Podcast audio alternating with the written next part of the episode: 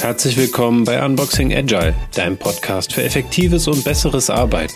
Du bist hier genau richtig, wenn du mehr über die Themen rund um Agilität, Scrum und Co. erfahren möchtest. Heute habe ich mir Jakob Kromi und Anna Groß in den Podcast geholt. Beide sind Experten rund um das Thema Fassaden. Mit diesem Tool kannst du leicht den potenziellen Verkaufserfolg deiner Idee testen. Wie das funktioniert und welche Fehler du dabei vermeiden solltest, hörst du in dieser Folge. Viel Spaß und los geht's.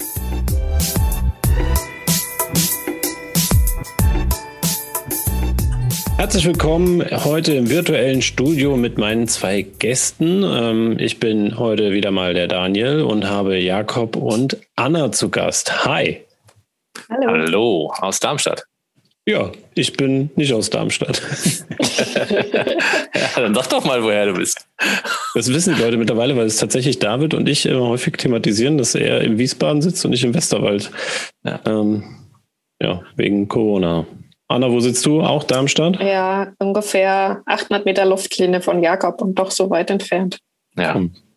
Das klingt traurig. Aber vielleicht hören wir gleich, was weniger traurig ist, ähm, wer ihr beiden seid. Und bevor wir damit direkt starten, würde ich noch mal kurz den Hintergrund der Folge ähm, unseren Zuhörer und Zuhörerinnen erklären. Und zwar wart ihr letztens auf dem Meetup zu Gast und habt etwas äh, über sogenannte Fassaden erzählt und das soll auch heute das Thema sein. Also das Thema lautete ganz konkret früher scheitern, Produktideen leichtgewichtig mit Fassaden testen. Und für alle, die äh, das Event verpasst haben, die können gerne auch äh, in den Shownotes mal ruhig nachschauen. Da zeigen wir euch die Aufnahme, da könnt ihr nochmal gucken, wir haben es aufgezeichnet. Ähm, mal reinschauen, was da eigentlich zu erzählen ist. Aber für alle, die sagen, oh, ich habe aufs Video gerade keinen Bock, wir machen auch noch mal ein kurzes Intro. Was sind Fassaden? Und ähm, schließen nämlich dann danach an, was nämlich die Idee war, äh, weil wir Fragen gesammelt haben auf dem Event. Und die wollten wir heute dann auch nochmal beantworten. Das heißt, kurz vorstellen, was sind Fassaden und dann nochmal ein bisschen tiefer reinsteigen, was war von den Eventbesuchern eigentlich die Fragen, die sie mitgebracht haben, um das ganze Thema noch besser zu verstehen.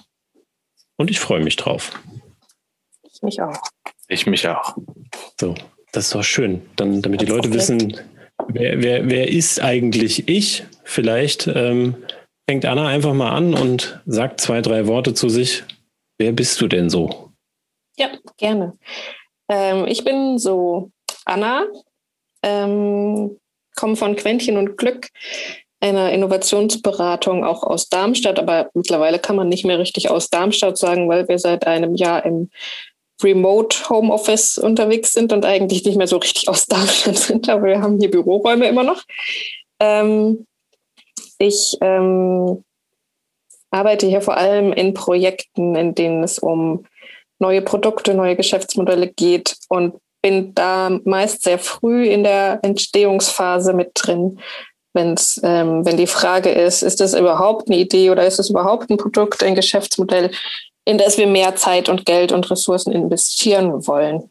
Und ähm, ja, davor habe ich mit Jakob gemeinsam in einem ähm, internen Produktentwicklungslab gearbeitet und ähm, wir haben da sehr viele Dinge falsch gemacht und sehr viele Dinge, ähm, also sehr viele Fehler gemacht, die wir jetzt nicht mehr machen wollen und ähm, alle, die jetzt denken, die erzählen da so schlau von Fassaden und von Dingen, die sie jetzt alle so toll machen, müssen immer im Hinterkopf behalten, dass sehr viele Dinge auch schon ziemlich krass verkackt haben, was wir mittlerweile nicht mehr so gut so gerne tun. Ähm, mittlerweile habe ich ein Fable für gut gemachte Experimente und für Produkte, die Menschen wirklich brauchen. Ja, sehr cool. Ähm, mag auch, dass du gerne verkackt sagst. Das hast du auch schon im Meetup, glaube ich, so ja, gesagt. Das ist das passiert, ist wenn du mir ein Mikro unter die Nase hältst, dann kommen da ganz oft Worte raus, die man normalerweise nicht in Mikros sagt, aber damit musst du heute klarkommen. Ist für mich vollkommen in Ordnung. Ich glaube, das äh, stört hoffentlich auch keinen. Ich wüsste es zumindest nicht. Wenn ihr euch beschweren wollt, schreibt bitte Anna. Dann schreibt danach bitte nicht einfach. mir. Dann schreibt mir. Aber danke für das äh, schöne Intro. Ich glaube, das hilft, das Ganze nochmal einzuordnen, wie du da auf das Thema guckst. Und Jakob, dich kennt man ja vielleicht auch schon ein bisschen aus deinem eigenen ehemaligen Podcast. Aber ja. du hast auch noch andere Projekte. Erzähl mal. Ja, Also ich bin die andere Hälfte des Lean Dream Teams. Das ist unser inoffizieller Titel äh, bei Quentin und Glück, äh, wenn Anna und ich zusammen äh, Product Discovery machen oder neue Geschäftsmodelle und Produkte entwickeln mit unseren Kundinnen. Und ja, wir haben eine gemeinsame Historie des äh, Glückens ähm, und auch des Scheiterns und viel Lernens. Und ähm, ich glaube, von jeher habe ich mich schon mit sehr viel mit Ideen beschäftigt. Und aber erst vor ein paar Jahren äh, so ein bisschen realisiert, äh, dass äh, eine Idee sehr wenig wert ist und ähm, dass man sehr früh Ideen am Markt mit Menschen abtesten sollte, bevor man am Ende sehr viel Geld, Zeit und Energie reinsteckt. Und ich glaube, wenn man ein paar Mal durch diesen schmerzhaften Prozess gelaufen ist und oft auf die Nase gefallen ist, dann verinnerlicht man das mehr. Und dann kann man vielleicht andere davor bewahren und ähm, schützen, blöde Fehler zu machen. Ähm, ja, und das ist so ein bisschen mein Hintergrund. Das Ganze habe ich auch äh, zusammen mit einem äh, Freund von mir, dem Christian Lorz, im Podcast Kein Problem, kein Produkt äh, verarbeitet, quasi der Podcast für die schlanke Produktentwicklung. Und da hatten wir 35 Folgen dazu, wie man denn ähm, schlank heutzutage oder vor paar Jahren Produkte entwickelt. Das entwickelt sich ja immer weiter. Und ähm, deswegen, äh, und die Fassadenfolge, über die Daniel auch, äh, die, du, die du ja gehört hast, ähm, ist auch eine meiner liebsten Folgen. Aber ich habe es vorhin im Intro, im Vorgespräch äh, gesagt, die hatte nie die höchsten Abrufe weil ich weiß es nicht. Vielleicht war damals die Zeit noch nicht so reif oder für die Leute ist es noch so ein kleines Stolperthema. Aber das versuchen wir heute mal auszuräumen, was dahinter steckt und warum wir es eigentlich so geil finden. Ja, Ziel ist auf jeden Fall die meist gedownloadete Folge Unboxing ja. Agile zu produzieren heute. Ja, also auf jeden Fall jetzt schon weiterleiten an alle. Ja, also hervor. Gut, ja. dann sollten wir vielleicht, äh, wenn das die best gedownloadete Folge werden soll ever, äh, quasi, dann müsst ihr mal kurz erklären, nochmal so, was sind denn Fassaden? Ihr habt es ein bisschen in eurem Intro jetzt äh, angerissen, aber ich glaube, das ist doch ein bisschen äh, abstrakt noch. Vielleicht habt ihr auch ein konkretes Beispiel dabei, an dem ihr gerne nochmal vielleicht erklären möchtet. Was kann ich mir darunter vorstellen? Was ist das überhaupt? Gerne. Wir können es ja beide erklären, Anna. Auf jeden Fall wirst du wahrscheinlich die äh, charmantere Erklärung haben. Und Na, die Leute können. Vielleicht sage ich auch Kacke. Ja, äh, okay, gucken wir mal.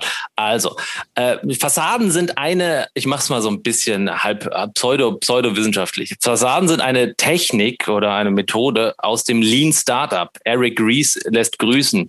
Der hat ein Buch geschrieben.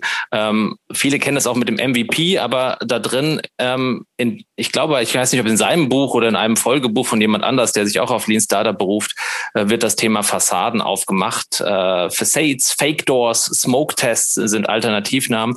Und die Idee davon ist, ähm, frühzeitig am Markt so zu tun, als ob man schon, als ob das Produkt existiert und die Reaktion und die Re Resonanz auf die Produktidee oder die Geschäftsmodellidee abzutesten und bloß nicht den Kardinalsfehler zu machen und Menschen zu fragen, würdest du das kaufen oder wie findest du denn diese Idee von mir, die ich da habe, so wie ich das auch früher gemacht habe und vor allem noch Menschen außerhalb der Zielgruppe. Das ist die Idee von Fassaden. Jetzt du, Anna. Mm, ja, wir hatten ja jetzt letztes Mal nach dem Meetup, glaube ich, uns so darauf geeinigt, dass wir gerne sagen wollen, die kleine, flinke Schwester der, des Prototypen. Die schöne. Ich habe es nochmal korrigiert. Schöne, die, die schöne, schöne, die schöne, aber flinke die schöne Schwester. und auch die faule. Die schöne, faule, flinke Schwester. die einfach noch nichts kann und noch mit äh, 38 zu Hause wohnt, ja. weil ähm, aber trotzdem schön und flink ist. Ähm, weil sie eben noch kein Prototyp ist, in den man super viele Funktionalitäten reinbauen möchte, weil man so hyped ist, weil die Idee so geil ist und man jetzt sofort alles bauen möchte, sondern einfach nur eine Bewerbung für eine Idee, die noch nichts mehr ist als eine Idee, ein grobes Konzept, bei der man so den, also ich komme aus dem Journalismus, da sagt man Küchenzuruf. Ähm, das ist das, was man quasi, wenn, wenn der Karl-Heinz im Esszimmer sitzt und die Elfriede im Wohnzimmer, oder einer von beiden muss in der Küche sein. Wenn die Elfriede in der Küche sitzt und Karl-Heinz im Wohnzimmer. Wer ist dann in der Küche? Wer ist dann in der Küche? Nochmal von vorne. Agile Echt? Rätsel mit Daniel Reder. Im Prinzip ist es das, was man über drei Zimmer zurufen kann was so den Inhalt dieser Idee erklärt. Ne? Was du einfach in einem Satz jemand anders in einem anderen Zimmer zurufen kannst. Wenn du diesen Satz nimmst und daraus einfach eine, eine Bewerbung machst, eine, fast eine Landingpage, ein Flyer, ein, eine Google-Ad, irgendwas anderes, was einfach deine Idee in einem kurzen, prägnanten Karl-Heinz, ich habe da eine Idee. Machen wir doch so ein Airbnb für Hunde. genau wenn du so ein Airbnb für Hunde machst, dann musst du noch nicht ähm, die, äh, die Körbchengrößen Okay. Ich habe heute einen Lauf, ne? Die, die Hundekörbchengrößen. Die Hundekörbchengrößen ausdefinieren, sondern muss einfach nur sagen, das ist ein Airbnb für Hunde und das an Hundefreundinnen und Hundefreunde ausspielen und gucken, wie viele Leute Bock auf Airbnb für Hunde haben. Und dann, wenn du merkst, viele Leute haben Bock auf Airbnb für Hunde, dann kannst du schon mal überlegen, ob du einen Prototyp bauen möchtest. Und wenn du merkst, Hundefreundinnen und Hundefreunde haben überhaupt keine Lust auf Airbnb für Hunde, dann lässt es halt bleiben. Also wenn ich das richtig verstehe, äh, tue ich quasi nur so, als ob ich dieses Produkt schon gebaut hätte, äh, hab's aber gar nicht. Ja, und äh, genau, Du verstehst es richtig. Und eigentlich ist das die ideale Technik für all die Menschen, die denken, dass sie ähm, im Berufsleben auffliegen. Ja, da können sie es mal auf coole Art und Weise machen weil äh, man baut wirklich quasi ein Fake. Also ich baue eine Landingpage, um es mal konkreter zu machen von der Produktidee. Ich möchte jetzt irgendwie, keine Ahnung, entweder ein physisches Produkt verkaufen oder ein digitales Produkt. Ich baue diese Landingpage, ich tue so, als ob dieses Produkt existiert. Reale Bilder, reale Textbeschreibungen, keine Platzhalter. Es sieht alles echt aus. Äh, die Seite hat einen Namen, eine Domain ähm, und sie wird auch beworben in Kanälen, ähm, auf denen die Zielgruppe dann auf diese Seite kommt, meistens, keine Ahnung, Instagram, Facebook oder über Newsletter oder bestimmte Kanäle. Und ähm, es sieht alles echt aus. Also das Ziel einer Fassade ist, einen täuschend echten Eindruck zu machen. Ja, dass ich keine Sekunde lang zöger, dieses Produkt oder dieses Geschäftsmodell existiert gar nicht, sondern das sieht echt aus. Und wenn ich das schaffe, kann ich nämlich etwas erreichen, nämlich eine echte Reaktion, eine echte Resonanz auf meine Geschäftsmodellidee. Und zwar nicht, indem ich frage, wie findest du denn jetzt hier meine Idee Airbnb für Hundebesitzer oder für Hunde, ähm, sondern ich tue so, als ob es diesen Service gibt, diese Seite sogar mit Dropdowns vielleicht sogar, ähm, wo man die Stadt auswählen kann. Ähm, und wenn jemand dann buchen will, sage ich, ah, das Ganze gibt's aber noch gar nicht. Wir arbeiten gerade dann. Schön, dass du Interesse hast. Vielleicht magst du uns helfen, ähm, das Produkt zu entwickeln. Dann trag dich doch hier ein und äh, wir kommen dann auf dich zurück. Und ähm, liebe Grüße an den Hund. Ja. Und um eine andere Facette reinzubringen, kann es auch einfach ein Telefonanruf sein. Also es muss gar nicht so eine ausgestaltete Website sein, sondern es kann auch einfach sein, ich rufe jemanden an und erzähle ihm von dem Event, was ich nächste Woche plane. Und das ähm, er mir bitte seine E-Mail-Adresse geben soll, dann äh, schreibe ich ihn auf die Gästeliste. Und wenn die Person das macht, dann kann ich einen Check setzen. Und wenn ich das bei zehn Leuten mache und davon neun Leute mir ihre E-Mail-Adresse geben, dann habe ich ein Signal. Und dafür brauche ich noch nicht mal irgendwie groß was machen, sondern muss einfach nur mir einen Text zurechtlegen, den ich diesen zehn Leuten ins Ohr drücke. Das klingt jetzt so ein bisschen auf dem ersten Hören nach zu schön, um wahr zu sein, dass das so einfach sein soll. ähm, die, die Frage, die sich mir da direkt stellt, ist auch, hat das denn, also macht das jemand häufig? Äh, Gibt es irgendwelche bekannten ähm, Größen, die das schon mal ausprobiert haben, äh, dass man sagt, okay, das, das ist wirklich ein Erfolgsmodell oder propagiert ihr jetzt so eu, euer Thema, was ich nicht glaube, aber ich frage mal so ketzerisch einfach. Frag mal ketzerisch, ja. Also, äh, die Lieblingsgeschichte, ja. also die, die Urfassade, ja. Ich geh mir also, kurz was zu trinken. Ich geh mal holen, die anderen kannst du nicht mehr hören. ja. Also, es gibt ja Vielleicht kennen einige diesen kleinen Online-Händler aus Berlin, ähm, äh, Salando, ja, und äh, ähm, der hat ein US-Vorbild, das nennt sich Zappos, ja, und Zappos, der Gründer von Zappos, Tony, äh, ich weiß gar nicht, sein Nachname ist, ja, ich krieg's nicht ausgesprochen, ne? aber ich glaube, er heißt Tony mit Vornamen. Und ich glaube, er ist auch leider verstorben äh, letztes Jahr. Aber er hat damals die Idee gehabt, ja, ähm, die wahnsinnige Idee 1999 oder 2000. Hey, ich könnte Schuhe übers Internet verkaufen.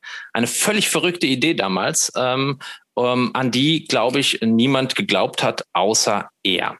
Aber anstatt ein Hochglanz-Pitch-Deck äh, zu machen und zu äh, Investoren zu gehen und zu sagen, ich habe da ein ganz tolles Konzept für einen Online-Shop für Schuhe, ja, mit tollen Ideen und Features und ähm, ich glaube, die Menschen werden das kaufen. Ich habe auch 100 Leute gefragt und 95 haben auch gesagt, ja, warum nicht? Würde ich kaufen. Du bist ein cooler Typ. Ähm, anstatt so ein Pitch-Deck zu machen und die Investoren zu überzeugen, wollte er lieber mit Daten anrücken. Das heißt, was hat er gemacht? Er hat eine Seite gebaut, ähm, die so getan hat, ähm, als ob sie ein Online-Shop war, in, der, in dem man Schuhe kaufen kann. Er hat Google-Anzeigen geschaltet bei, bei Shoes Online Now. Ja, er ähm, hat die Schuhe auf seiner Seite günstiger angeboten und er war sogar so dreist, dass er die Schuhregale und Schuhe aus realen ähm, Shops abfotografiert hat. Und dann haben, hat er quasi, hat er geschaut, ob die Leute die Schuhe kaufen oder bestellen, ob sie angeklickt haben. Er hat sogar so weit die Fassade getrieben, dass er, also es ist fast schon eigentlich, an der Stelle kann man schon sagen, es war schon mehr als eine Fassade, weil er wirklich auch Geld genommen hat. Ähm, oder ähm, und auch das Produkt geliefert hat, äh, weil er ist dann in den Schuhladen gegangen und hat dann den Schuh dort gekauft, den er dann über seinen Online-Shop verkauft hat und jedes Mal hat er miese gemacht, weil er wollte ja sein Geschäftsmodell abtesten, ob er günstiger, ähm, ob Menschen günstiger Schuhe online kaufen. Und er wollte herausfinden, ob es ein Problem mit Retouren gibt und wie groß dieses Problem ist. Und dieses Experiment hat er eine Zeit lang laufen lassen und hat halt gesehen, so und so viele Menschen kommen von den Anzeigen auf mein Schuhgeschäft, so und so viele auf mein Online-Schuhgeschäft, so und so viele kaufen, so und so viele ähm, äh, schicken die Schuhe zurück und mit den Daten konnte er dann die Investoren überzeugen, weil die hatten zwei Fragen. Woher wissen Sie, dass äh, Menschen online Schuhe kaufen? Hier, ich habe es getestet. Und ja, aber woher wissen Sie, ob das Geschäftsmodell aufgeht? Was ist, wenn irgendwie die Hälfte von denen äh, die Schuhe zurückzieht, äh, zurückschickt? Nee, sind nur 15 Prozent von so und so viel, äh, mit denen ich es getestet habe. Und das war überzeugender als der Herzblut-Pitch in der Höhle des Löwen äh, mit Feuereifer und keine Ahnung was, äh, Konfetti und Kanonenwerk, ähm, dass er einfach die Daten präsentiert hat. Wahrscheinlich präsentieren jetzt auch die Leute in der Höhle der Löwen mehr Daten und Marktsignale.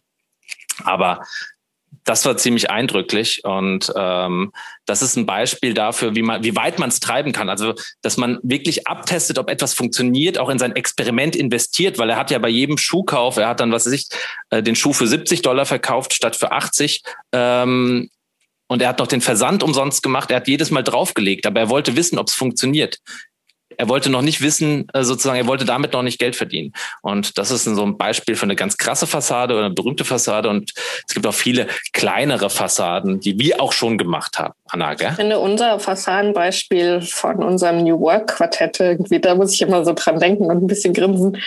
Ähm, weil wir vor einiger Zeit überlegt haben, unsere, wir machen natürlich auch so New Work Sachen, sonst wären wir nicht bei Unboxing Agile.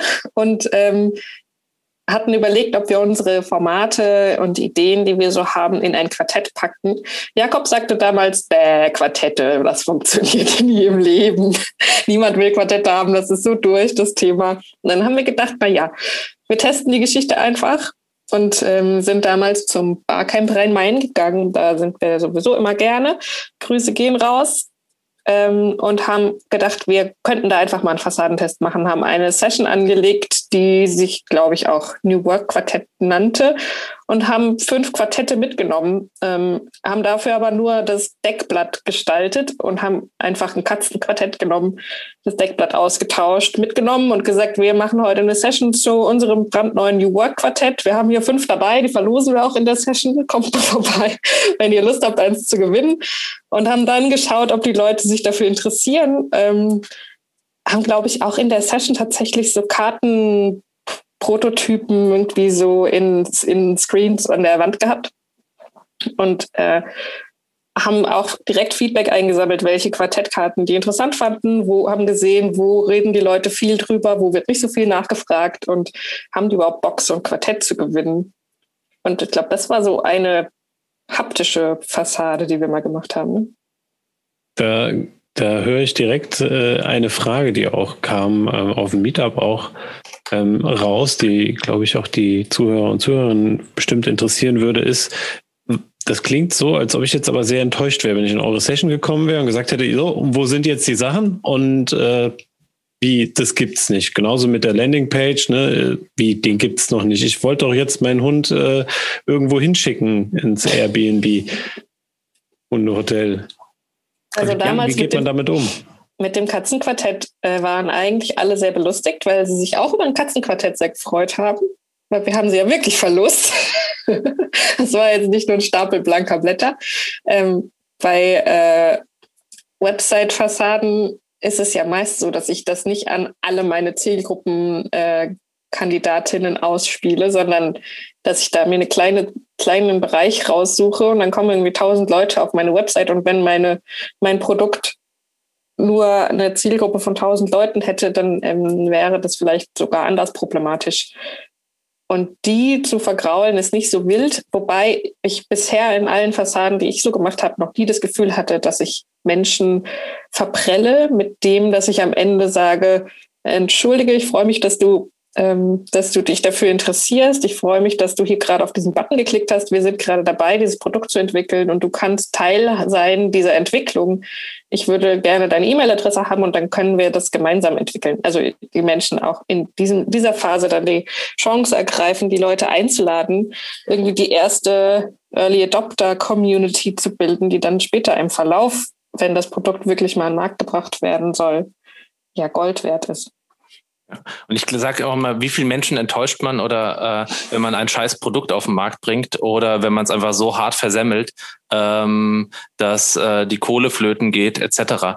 Dieses ist es so ein Mythos, also meiner Meinung nach ist das ein Mythos, dieses Vergraulen, ähm, weil mit einer geschickten Kommunikation, wie Anna es sagt, mit einer charmanten Kommunikation, auch mit einer Ehrlichkeit dann hinten raus, ähm, wie will man sonst die Reaktion auf jemanden abtesten? Wenn du vorher sagen würdest, ähm, komm mal auf meine Seite, ähm, ähm, aber ich verrate dir was, ich mache hier einen Test, aber tu mal so, als ob du es nicht wüsstest. Das funktioniert halt einfach nicht. An der Stelle muss man, glaube ich, so ein bisschen mutig sein, ähm, aber man muss es hinten raus gut auflösen und kommunizieren. Wenn ich das nicht mache, wenn ich dann einfach nach dem Kaufen-Knopf irgendwie, dann passiert nichts mehr oder nach dem Bestellen und da ist noch ein Fehler oder ein Error, dann kann es natürlich sein, dass die Leute sauer sind. Aber wenn ich das kommunikativ gut auflöse und übertrage dann in so ein bisschen so mein, mein in eine Community, wie Anna es gesagt hat, dann äh, schaffe ich mir eigentlich schon die ersten Fans vielleicht, ähm, mhm.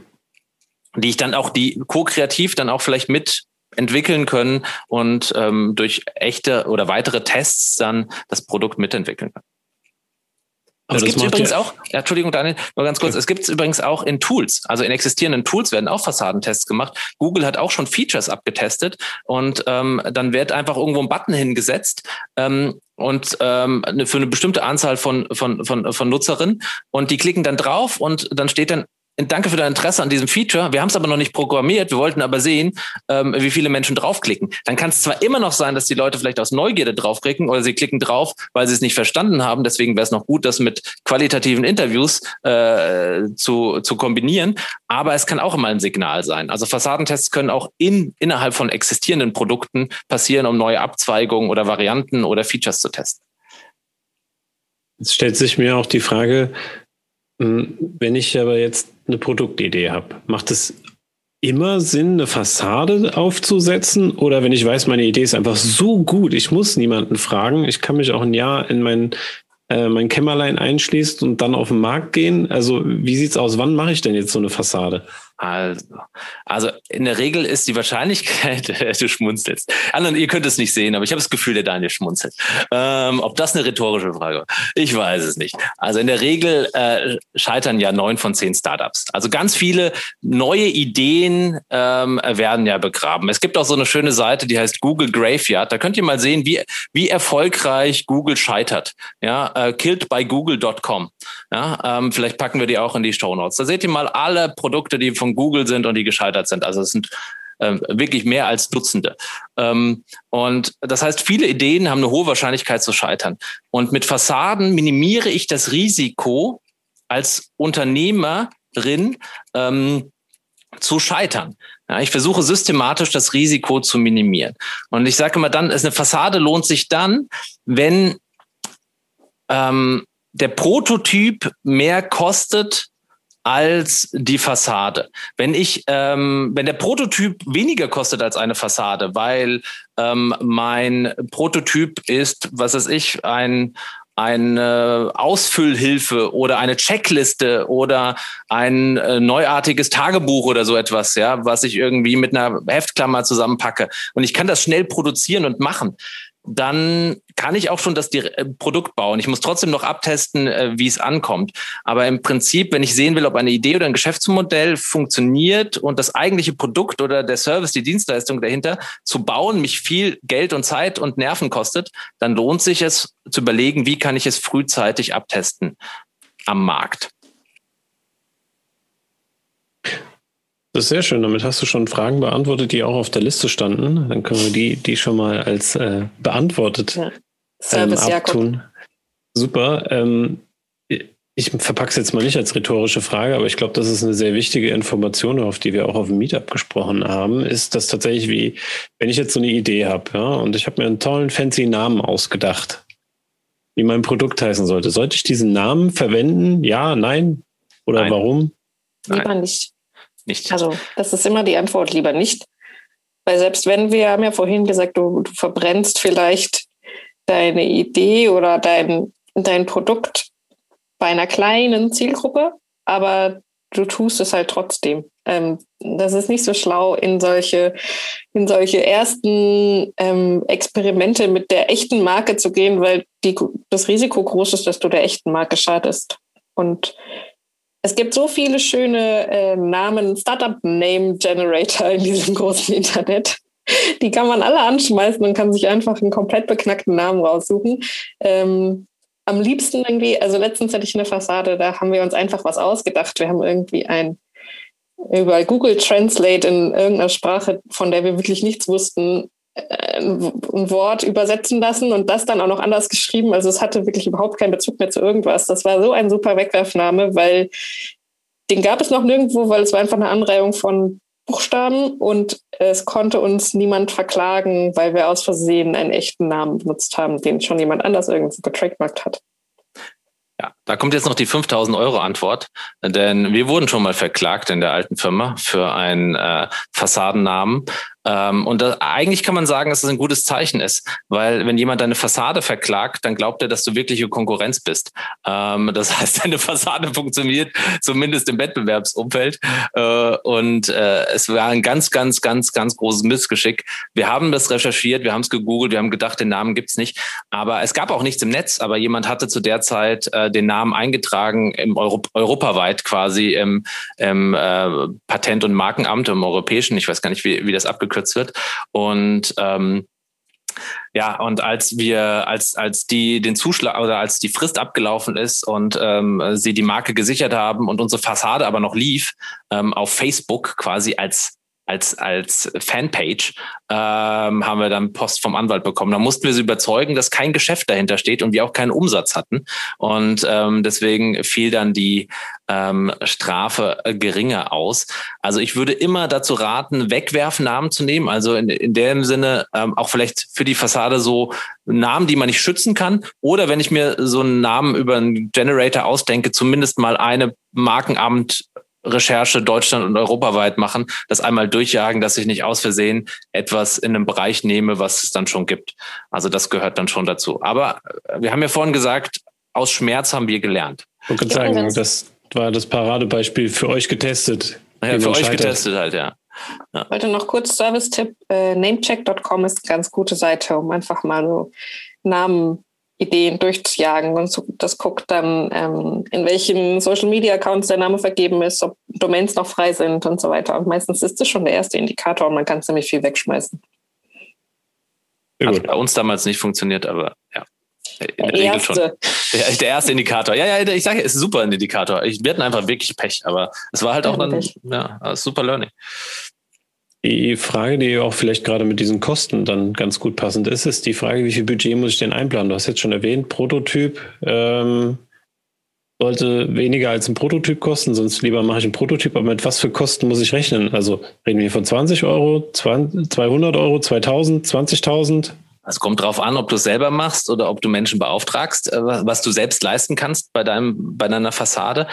Ähm, aber was wir vielleicht nochmal davor sagen müssen, also was zur Fassade gehört, was viele unterschätzen, ist, dass du erstmal quasi äh, deine Zielgruppe definierst. Also ähm, dir hilft die beste Fassade nichts, wenn du nicht deine Zielgruppe kennst und ihre Kanäle kennst. Und wenn du auch nicht eine Problemhypothese hast, quasi, äh, oder etwas, was du sagst, was wo dein, deine Produktidee, welches Problem ähm, äh, das Produkt für die Zielgruppe löst. Und die Hausaufgaben, Genau, die Hausaufgaben solltest du gemacht haben. Da hilft das Lean Canvas, ähm, also das ist eine Alternative zum Business Model Canvas, was man auffüllen kann, ausfüllen kann. Ähm, zuerst die Zielgruppe, dann ihr Problem, dann deine Unique Value Proposition, dann deine Lösungsidee und Feld fünf die Kanäle. So oder ähm, wenn du das hast, hast du schon mal sozusagen das Grundgerüst. Ähm, wer ist deine Zielgruppe? Wo erreichst du sie? Ähm, mit was bewirbst du dein Produkt? Ja, und ähm, wie kommunizierst du Lösungen und Probleme? Das brauchst du. Wenn du das nicht hast, wenn du nur die Idee hast, ist das zu wenig. Dann kannst du auch schwer Fassaden abtesten. Ähm, das kann man aber auch für sich selber ausfüllen. Das nächste, Was ich da noch einwerfen wollen würde, ist dieses Feld, wer ist deine Zielgruppe, ist das Wichtigste, finde ich, für ja, Fassaden. Nummer eins. Deswegen ist bei mir jetzt auch bei eins jetzt. Und zwar nicht nur reinschreiben, äh, Frauen zwischen 40 und 60, weil das ist, das bringt dir nichts, wenn du ähm, Werbung ausspielst an Frauen zwischen 40 und 60, dann äh, kannst du es einfach auch Sache sein lassen, sondern vielleicht äh, Frauen zwischen 45 und 50 in der aus großen Städten im Süden Deutschlands, die Haustiere haben, am besten einen Hund. Und frisch ähm, getrennt sind. Und frisch getrennt sind, zwei Kinder haben. So. Das ist eine Zielgruppe. Und da drin definierst du dann die Early Adopter. Denn die haben gerade von ihrer Nichte Tinder äh, installiert bekommen auf ihr Smartphone, ja, und sind ganz kurz davor, das Airbnb für Hundebesitzerinnen, das gleichzeitig auch noch die Single-Feature-Option hat, ja, für äh, zu ich, benutzen. Ich merke, du, du bist schon in der Ideengenerierung. Was, ja. was kann man noch alles machen? Aber, aber das ist Anna sagt es wirklich, also Zielgruppe, Zielgruppe, Zielgruppe, was, was, wir, was wir wirklich beobachten, ähm, auch gerade bei unseren Kunden, also Ideen hat man sehr schnell, aber die Auseinandersetzung mit der Zielgruppe, die wenigsten führen Gespräche mit der Zielgruppe. Dann kommt meistens, also wenn sie es nicht tun, gibt es zwei Möglichkeiten. Entweder sind sie zu faul, weil sie nicht rausgehen wollen und ihre Idee mit Menschen, äh, an, an Menschen konfrontieren wollen sozusagen und herausfinden wollen, haben die die Probleme, ja, und wer sind diese Menschen? Und, oder die andere ist, ja, aber ich bin doch selbst die Zielgruppe. Ja, mhm. das kann auch funktionieren. Also wir entwickeln auch Produkte, wo wir selbst die Zielgruppe sind, aber trotzdem reden wir dann auch mit anderen Menschen, die auch die Zielgruppe sind. Und das ist halt extrem wichtig. Und das ist eigentlich der Hauptskill, den ich zu Fassaden brauche, ist mit Menschen reden. Get out of the building oder jetzt get into the Zoom äh, Wohnzimmer anderer Menschen, führe Interviews, alles noch viel einfacher geworden übrigens äh, seit Corona und mit Zoom. Ähm, und aber ich finde doch ein Aspekt, den du gerade angesprochen hast, aber den man vielleicht auch nochmal erwähnen könnte, ist, ähm, dass Menschen sich viel zu schnell in ihre Idee verlieben und oh, dass ja. so frühes Testing einfach das beste Hilfsmittel ist, das einfach nicht zu tun. Und das ist auch wahrscheinlich der Grund, weshalb viele das nicht tun, also nicht mit anderen Menschen darüber sprechen, wie ihre Idee gerade so ist, weil sie viel zu sehr davor äh, sich fürchten, dass ihre Idee vielleicht auch nicht so gut ist, wie sie sich das in ihrem kleinen Kämmerlein ausgedacht haben. Oder dass es Kritik gibt oder dass vielleicht doch in eine andere Richtung die könnte die Zielgruppe doch nicht die ist, die sie brauchen. Also kurzum, wenn sie zu verliebt sind in ihre Idee, dann testen sie meistens auch nicht früh hm. genug. Aber da würde ich noch ganz kurz einwerfen, also das, das, das stimmt, das hilft äh, generell äh, aus dieser Verliebtheit rauszukommen. Ähm, äh, also meistens reden Menschen mit den, also wenn Leute Ideen haben, reden sie mit den falschen Menschen, also sie reden mit Menschen, die nicht in der Zielgruppe sind, mit ihr Onkel, Tante. Äh, ich habe eine Produktidee für, ähm, für Ärzte oder Ärztinnen und ich rede mit einem Maschinenbauer. Und der sagt mir da, also das kann ich mir nicht vorstellen. Und der Onkel hat gesagt, der erfolgreicher Maschinenbauer ist, das funktioniert nicht.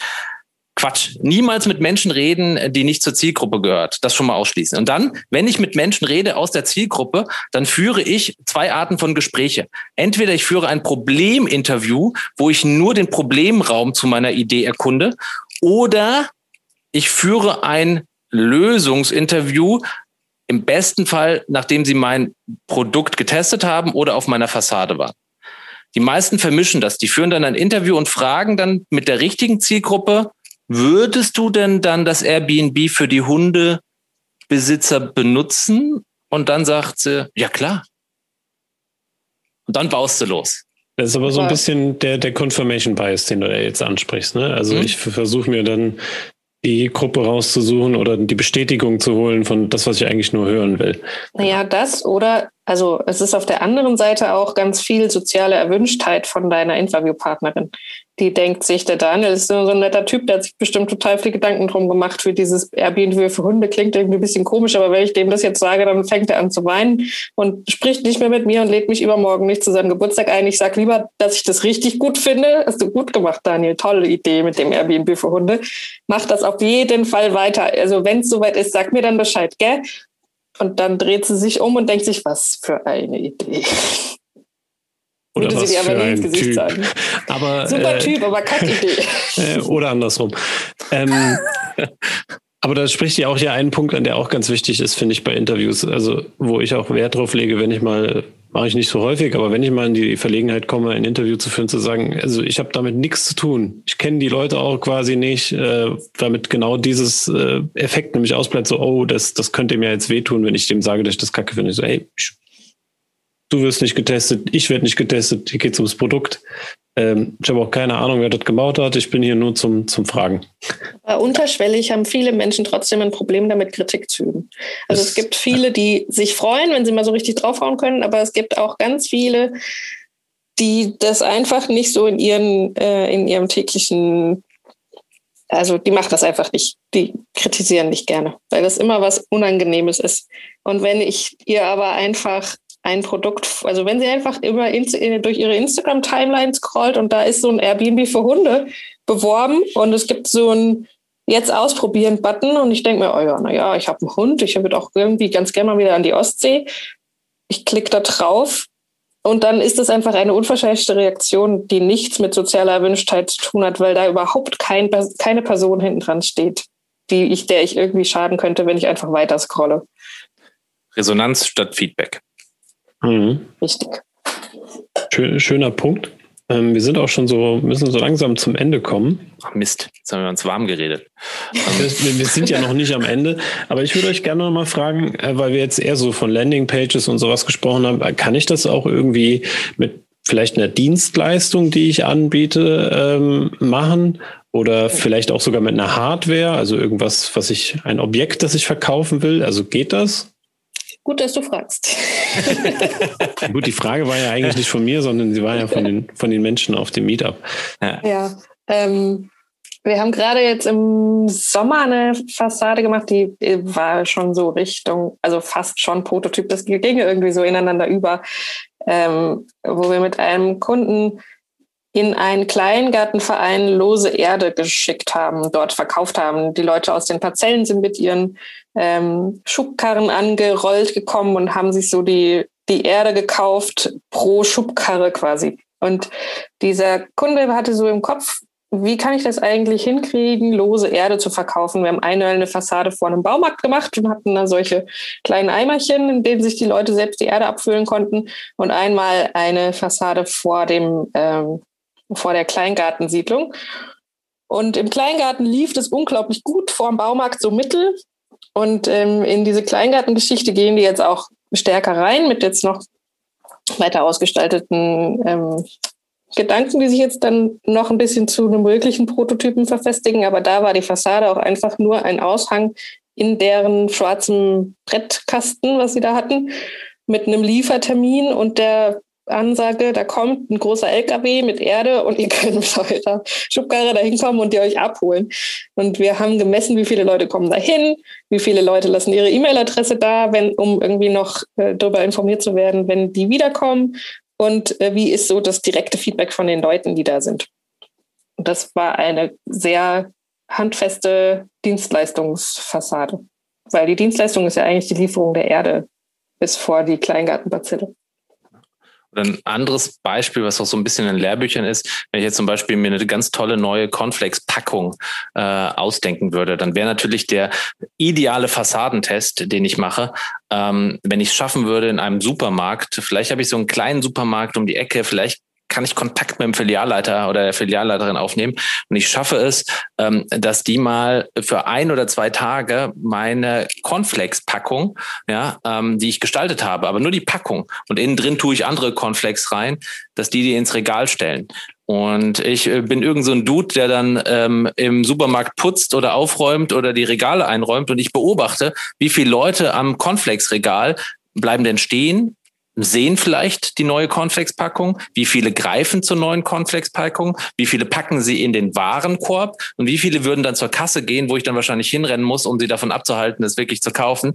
Ähm, und das sind dann meine Metriken, ja, also für so einen Produkttest. Und da ist nicht, ich muss mir da nicht schon Gedanken machen, ähm, wie produziere ich jetzt die Cornflakes mit ähm, Bio, Vegan, Hafer, irgendwas, ja, und wie mache ich das alles und zertifizieren und zulassen und, und Labor und Herstellung, sondern ich muss mir nur Gedanken machen, was ist das Produktversprechen, ja, und zu was greifen die Leute. Und wenn ich sehe, krass, die Leute greifen den ganzen Tag zu meiner Cornflakes-Packung, die ich da reingestellt habe, ja, ähm, dann kann ich dem Marktleiter soll, ich glaube, ich werde das produzieren, ja. Ähm, und wenn sie zur Kasse gehen, sind die auch bereit, das zu bezahlen. Ja, da habe ich sogar fast schon auch den, den Proof of Kaufen, ja, wie Anna so schön sagt. Ja, also den, den, den Beweis, dass sie es auch kaufen würden.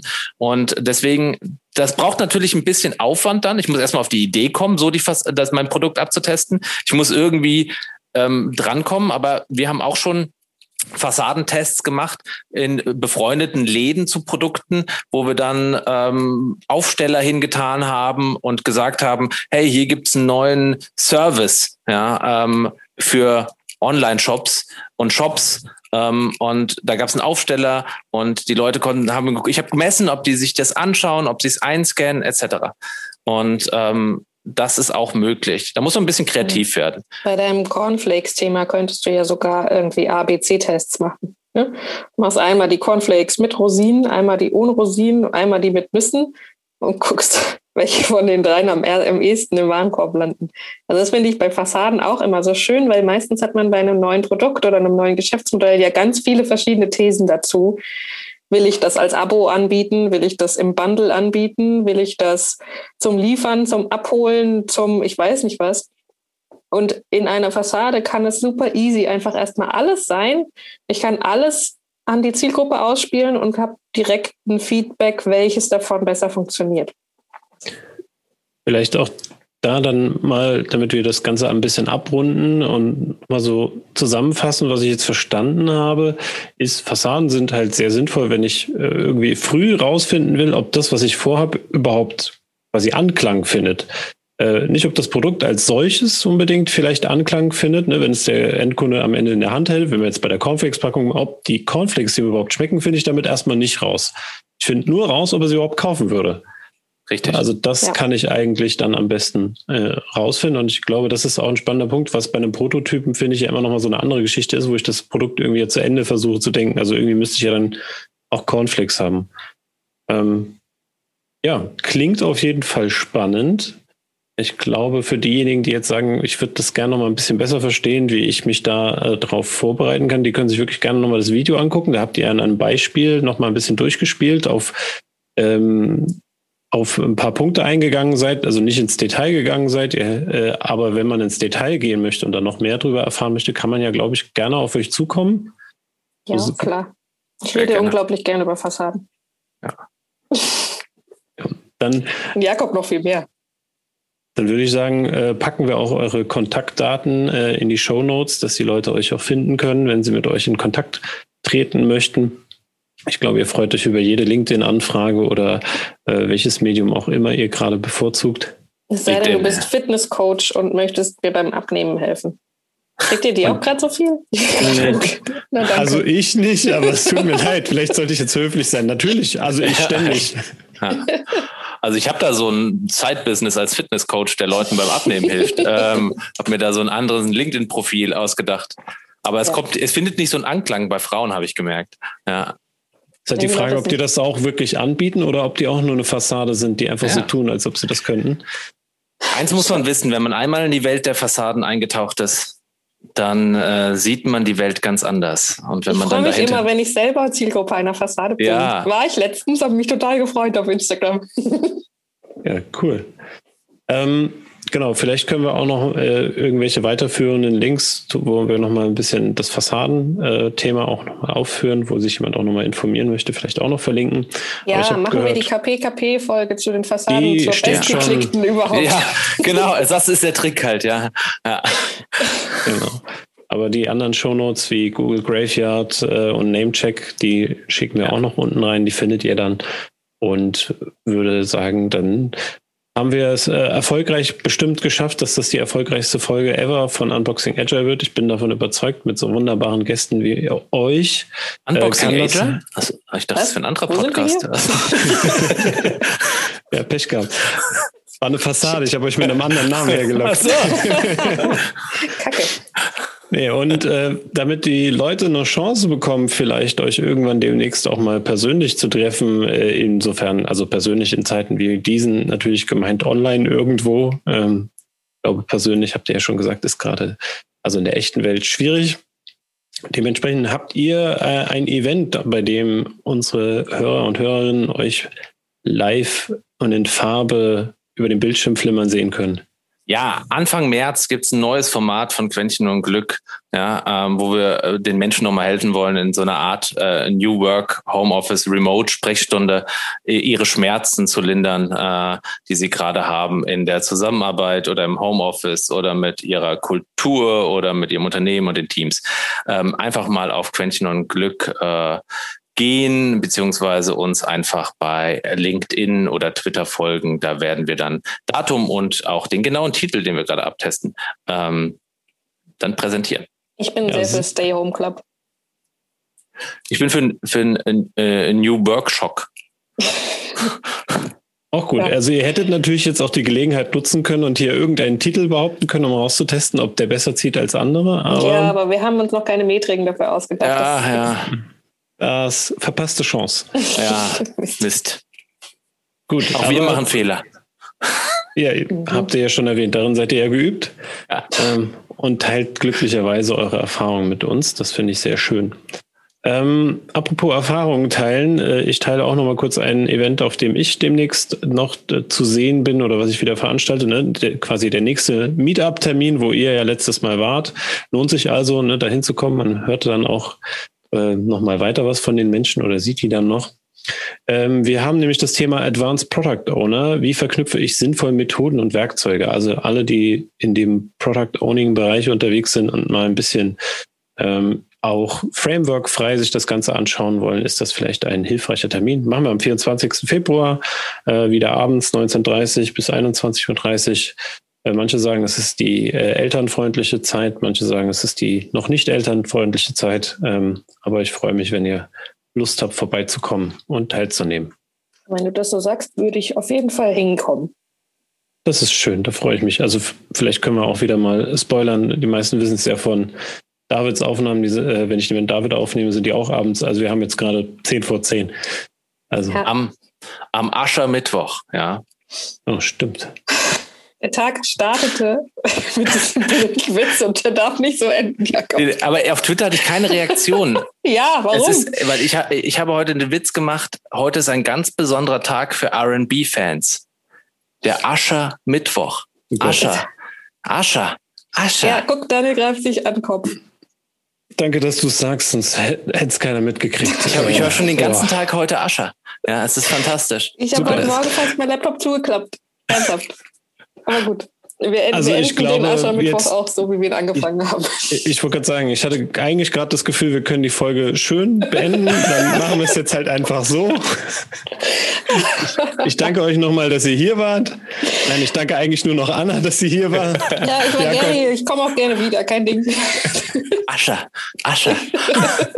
You remind me. Uh... Genau, also oh an äh, alle Hörer und Hörerinnen, ähm, genau, hinterlasst uns gerne ein Like auf allen Kanälen, äh, wo wir zu hören sind, wo, wir, wo ihr uns abonnieren könnt. Ähm, und folgt uns gerne auch auf Twitter oder mittlerweile auch auf LinkedIn. Und äh, wir freuen uns auf das nächste Mal und wünschen euch alle noch einen schönen Tag, Abend, Morgen, was auch immer ihr gerade habt. Bis dann. Tschüss. Tschüss. Asche.